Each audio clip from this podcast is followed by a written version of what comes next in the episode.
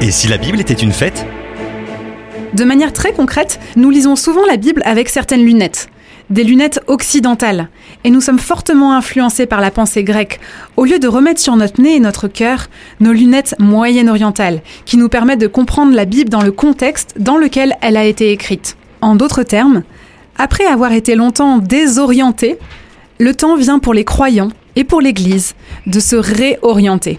Et une des plus belles portes d'entrée dans cet héritage judéo-biblique est de célébrer les fêtes de l'Éternel. Dans la Bible, et particulièrement dans le livre du Lévitique au chapitre 23, Dieu nous convoque, nous donne des rendez-vous pour vivre ces fêtes les fêtes de l'Éternel. Non pas les fêtes juives, comme on pourrait le penser, et donc qui seraient réservées au peuple juif, mais bien les fêtes de l'Éternel. Ces fêtes. Comme nous le servons et nous l'aimons, il serait intéressant, voire important de s'y intéresser. Alors ne nous contentons pas du minimum, plongeons-nous avec joie dans les richesses de la parole, en sachant aussi que la connaissance et le savoir entraînent une responsabilité.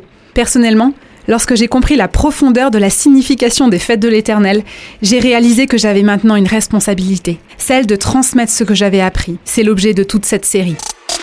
Découvrez en plus avec Doris Lévy Alvarez en visitant le site fête au pluriel en-famille.fr.